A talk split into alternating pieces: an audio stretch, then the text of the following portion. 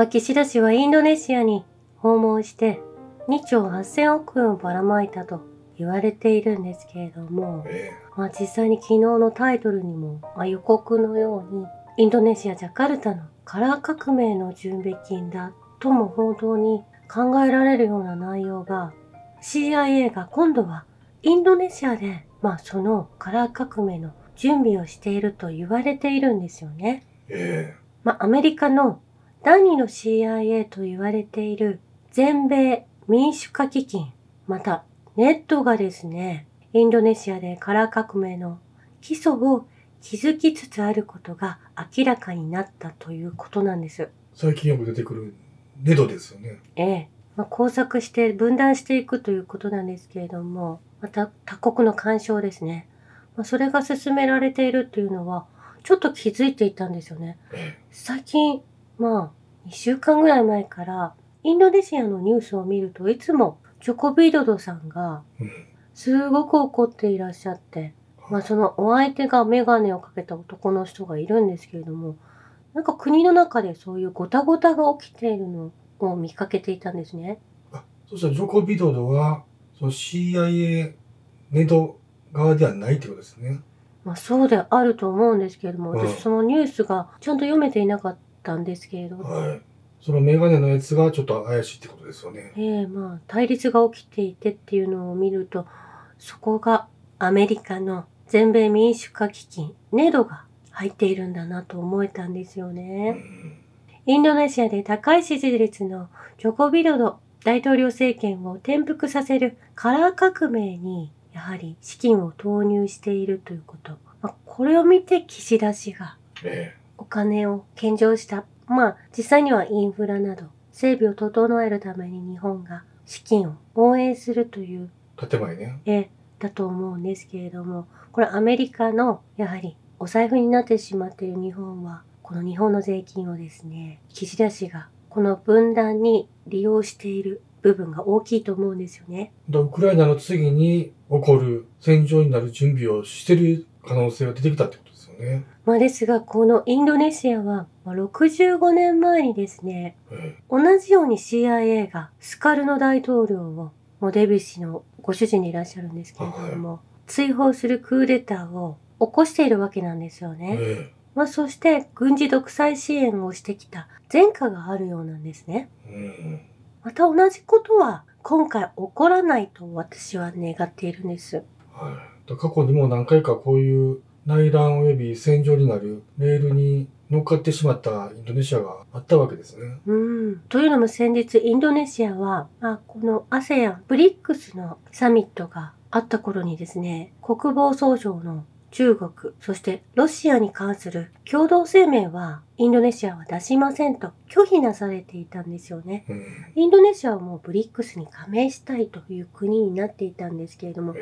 ちょっとそこのニュースを見ても足並みが揃っていないような気がしたんですけれども、まあインドネシアは中立的な立場を取るという形で、そのようにおっしゃられているのかなと思ったんですよね。ええジャカルタは非同盟の立場を強調し、すべての国と良好な関係を求めているとは述べていらっしゃったんです。えうん。まあ、その過去に起きた CIA の分断工作をから切りに、皮切り顔切れて。皮切りに、まあ、この CIA の他国に関与して内政干渉してきたと思うんですけれども、それを全国、全世界で展開してきた絶滅プログラムという、まあ、そのメソッドがあるようで、え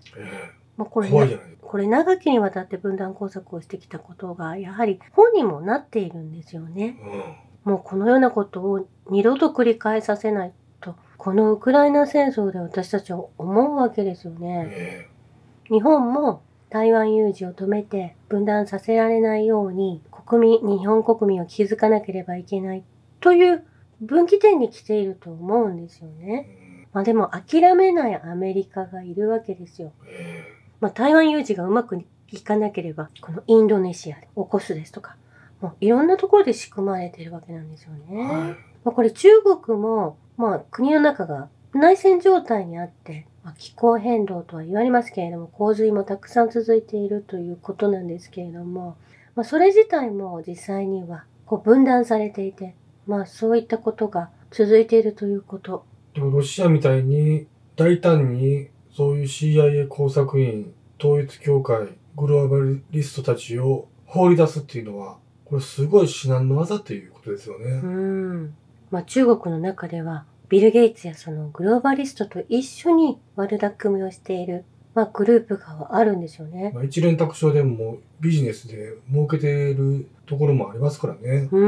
ん。そういうところなんでしょうね、難しいのは。まあそういう意味で一括りに一つの国を攻撃すると言いますか中傷するのはできないということなんですよ。うん。内情を知らなければいええけないということなんですよね。そうですね。そしてイーロン・マスク氏は昨日ソーシャルネットワーク X には新ロシアのプロパガンダは存在しないと述べられたようなんですよね。えマスク氏はジャーナリストのグレン・グリーンウォールド氏の投稿に反論したようなんですけれども、えはい。まあ、そのジャーナリストがですね、X がコンテンツの検閲を拒否していること自体が、新ロシア的なプロパガンダの蔓延に寄与していると、このように述べられたことに対して、うん。新ロシア的なプロパガンダは一体どこにあるんですか？我々にはそれがわからないと返答なされたんです。まあ、いつものニュースは、新ロシア派ですけど、プロパガンダをしてるわけじゃないですからね。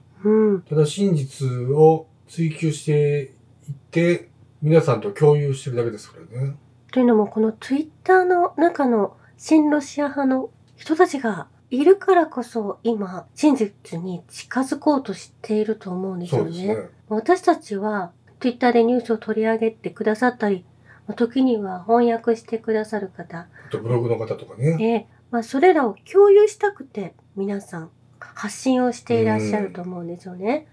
まあ、それらを私たちも拡散したいと思うわけなんです。そええれ同じ気持ちで動いてると思うんです。その自分の記事を独り占めするんだら意味はないと思うんですね。みんなで拡散していく、まあそれを分母を大きくしていくという活動を、まあ活動とは思ってはいませんけれども、まあ誰かが訴えている言葉をですね、世界に広げるためのえツールだと思っていて、それを SNS を利用しているんですよね。まあ、その気持ちは同じであって、まあそれを分かっていらっしゃるのが、まあイーロン・マスク氏がどちら側についてるかっていつも思うんですけれども、この言葉を聞くと、ちょっとほっとさせられると言いますか、Twitter の方々も少しイーロン・マスク氏に近づけると言いますか、そういった気持ちになれたんじゃないかなと思うんですよえね。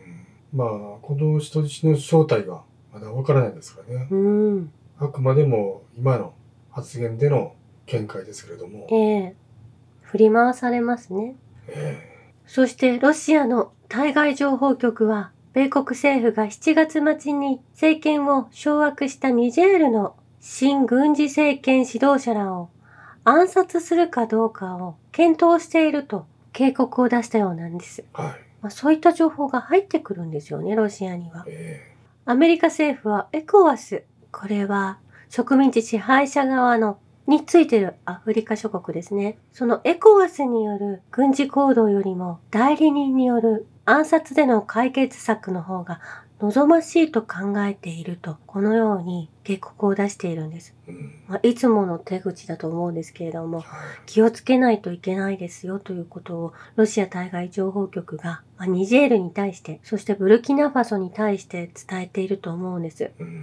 うん。ブルキナファソはこの9月からテロ防止のため、同国軍をニジェールに派遣することを承認していて、もう到着しているんですよね。はい。カダフィ氏を暗殺したのもそうですし、ソレイマニ氏を暗殺してきたのも全てアメリカだということ。カタフィはヒラリーで、皆さんごそれ以外にはトランプやからね。え、それを、まあ、ロシアが懸念して報告を入れているようなんです。そして、ガボンの暫定指導者は失脚した傀儡大統領の海外渡航を許可、許可したということなんです。はまあ、自宅軟禁していた大統領、不正選挙の上に再選した大統領ですね。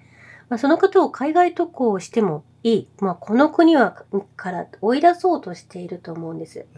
前大統領の健康状態を考慮し、ボンゴ元大統領は自由に渡航できる。もし彼が望むなら医療管理のために海外に渡航することもできると政府指導者は声明で述べているんですね。この植民地支配を敷かれていて、まあ、そこから抜け出そうとしている国々がたくさん出てきたわけなんですけれども、その暫定政府がですね、今先ほどお話ししたように、西側諸国のように暗殺を選ぶのではなく、死を選ぶのではなく、まあ、外に、国から外に出てくださいと。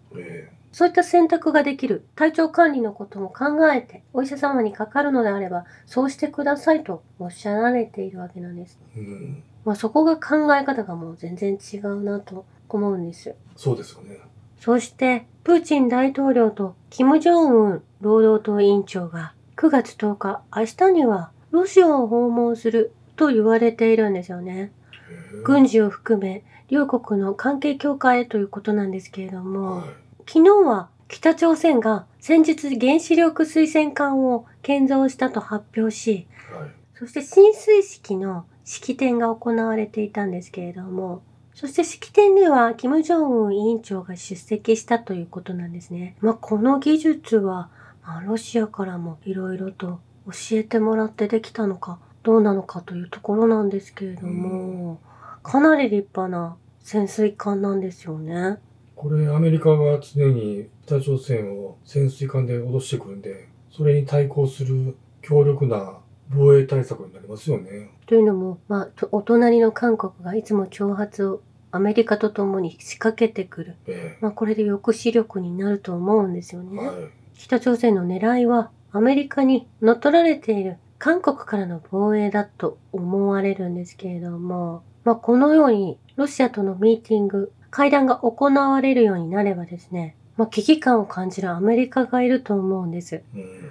まあ、これに対しアメリカは、キム・ジョンウン氏にロシアとの交渉を拒否するよう要求をしているようなんですよね。ええまあ、ずっと嫌がらせをしてきたんですけれども、ほっといたれや。アメリカ国家安全保障会議のアドリアン・ワトソン報道官は、我々が公に警告してきたように、ロシアと朝鮮民主主義人民共和国の武器協議は活発に進められている。我々はキム・ジョンウンがロシアにおける指導者レベルの外交関与を含め、これらの協議が継続されることを期待しているという情報を持っている。米国は北朝鮮に対し、ロシアとの武器協議を中止し、ロシアに武器を提供したり、売却したりしないという平壌の公約を尊重するよう求めると。外野がよその国にガチャガチャ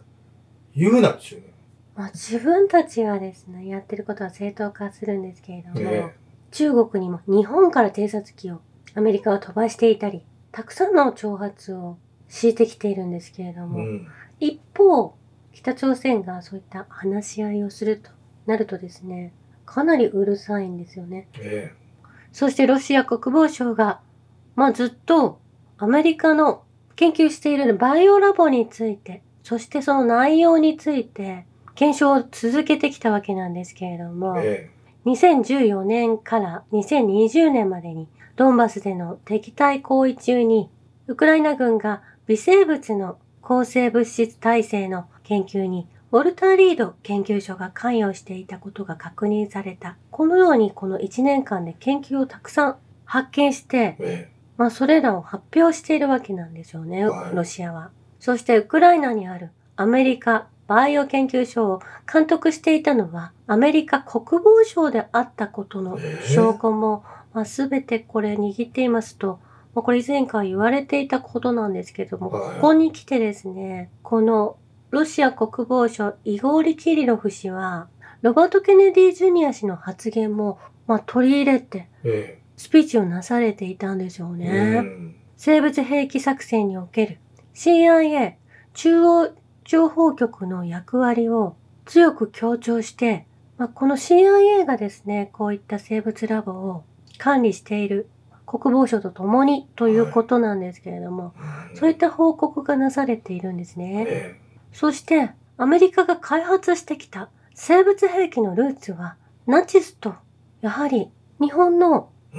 科学者たち、まあ、それがどうやら7 731部隊につながってくるようなんですよね。え日本とナチス同士の専門家、まあ、日本の科学者をアメリカに連れてきてこの研究が始まったということなんですよね。日本の科学者をアメリカに連れて行ったわけですね。ええ、まあそれがあー731部隊、まあ、その生物兵器を作ってきた、やはり高等な技術を持っている人たちがピックアップされているんですよね。えこのプロジェクトの目的が実験兵器プログラムを開発するということ、これがずっと続けられてきたということなんです。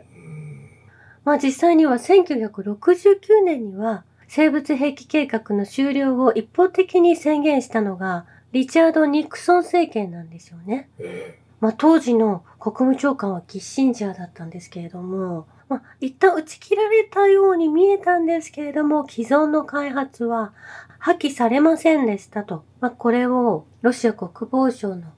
イゴーリ・キリロフ氏が伝えているんです。えまあこれ、ロバート・ケネディ・ジュニア氏がお話しされている内容も取り上げながらこのような発表をなされているんですよね。はいで、近年になるとですね、2005年には、米国とウクライナは生物兵器の拡散を防ぐために共同で取り組み、合意し、危険な微生物が保管されている施設のセキュリティを改善するために、ウクライナ政府が米国の援助を受けて道を切り開く協定に調印したと、まあこれワシントンポストで伝えられていて、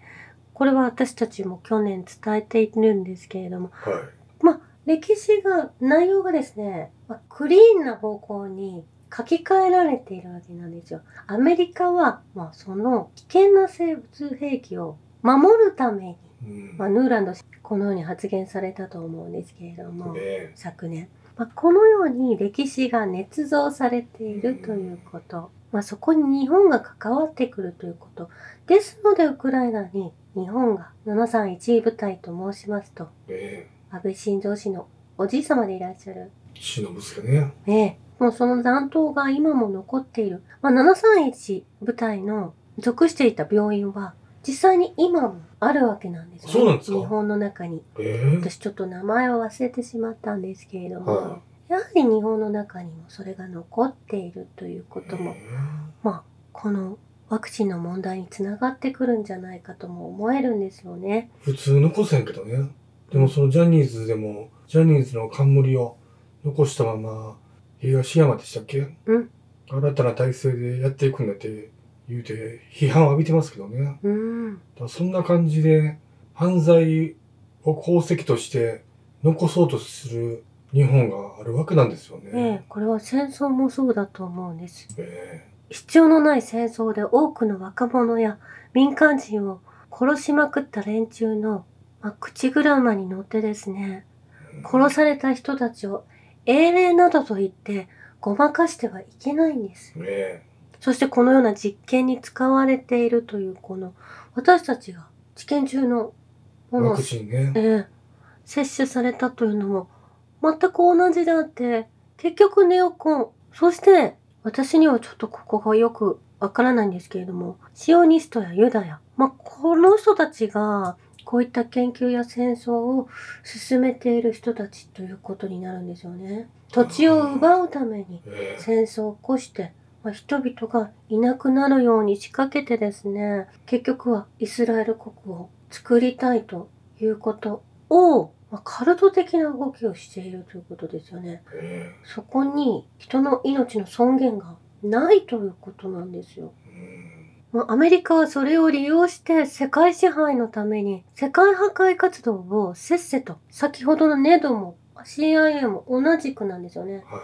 世界破壊活動をせっせと進めてきた。そして今も進んでいるということを理解しなければいけないんですよ。そして今月の7日、京都大学の福島教授がワクチン問題研究会という学会を立ち上げたんですよね。えまあ、国民には届かない、これ報道なされていませんけれどもえ福、島さんというのは、私たちも一度この国に対して訴えていらっしゃる会は取り上げたことがあるんですけれども、政府は重症化を防ぐというのであれば堂々とデータを出しなさいとおっしゃられているんですよね。ええその通りですよ。これは薬害ではない。はっきりと言うが、ワクチンはありとあらゆる毒性を持った生物兵器である。うん。生物兵器がばらまかれ、たくさんの人々が死んだ。これは大虐殺だと。このワクチン問題研究会の記者会見でこのように福島先生は強く述べていらっしゃるんです。ええよく言ってくれました。明らかに拡散医薬なる全く不完全な薬でもないものをばらまいて、あえて言いましょう。これは殺人ですよ。殺戮が起きたと言ってもいい。これは生物兵器によるホロコーストに近いんじゃないですかと。うん。まあ、ここまで言ってくださったんですよね。ええこれは勇気ある発言ですよね。うん。これ自体は川北新報でしか取り上げられていなくてですね、大手メディアは黙りなんですよね。うん。えもちろん。まあこういった先生がですね、これ1年経ってもずっと同じことを研究を続けながら、またいろんな検証をなされながらですね、こういった研究会を作ってくださったということに、私たちは感謝ですよね。えそうですね。まあ、この先生の身の危険もちょっと心配になるんですけど、うんそれ以上に、やっぱり国民が目覚めて、ワクチンのことをきっちり調べてね、やっぱあれは治験どころか人殺しの生物兵器だっていう認識を持って、まあこれ誰が進めてきたのかということは、アメリカなんですけど、日本も協力していた可能性があるという731部隊のお話。そして、川岡ね。ね、まあ、気づいた国々は南アフリカなど、な南アフリカいじめをしてきたということを、このワクチンによってですね、ひどい話ですよね。まあ、大手製薬会社に対して訴えかけているんですよね。あのポリオもそうかもわかんないですもんね。うん。まあ、今こういった局面に来ているということ。うん。まあ、すべてこのウクライナの紛争によっても、まあそこもかかってくるんですけれども、は事態が明らかになってきている。まあ、これを報道が話さないということ自体がとても不自然で、何のための報道なのかということを言いたいんですよね。だからこの731部隊っていう部隊が何をしてきたのか、どういった研究をして、どれだけの被害を出してきたのかっていうのを、これ日本のジャーナリスト、まあ、これ中国では、うん、あの、実際に実験を行われていた側になりますので、えあの、資料を持っているわけなんですよえ、ね。はい。まあ、ですので、これを、やはり、近隣諸国にも、そして日本にも、国民の方々に分かるように、ちゃんと説明してほしいということなんですよね。そうですよ。日本の歴史をなんか美化して、美しい日本なんか言うてるそういう嘘の歴史は私たちに必要ないですからね。うんこういう黒歴史もきっちり歴史として刻んで反省していかないといけないですからね。ね以上です。ありがとうございました。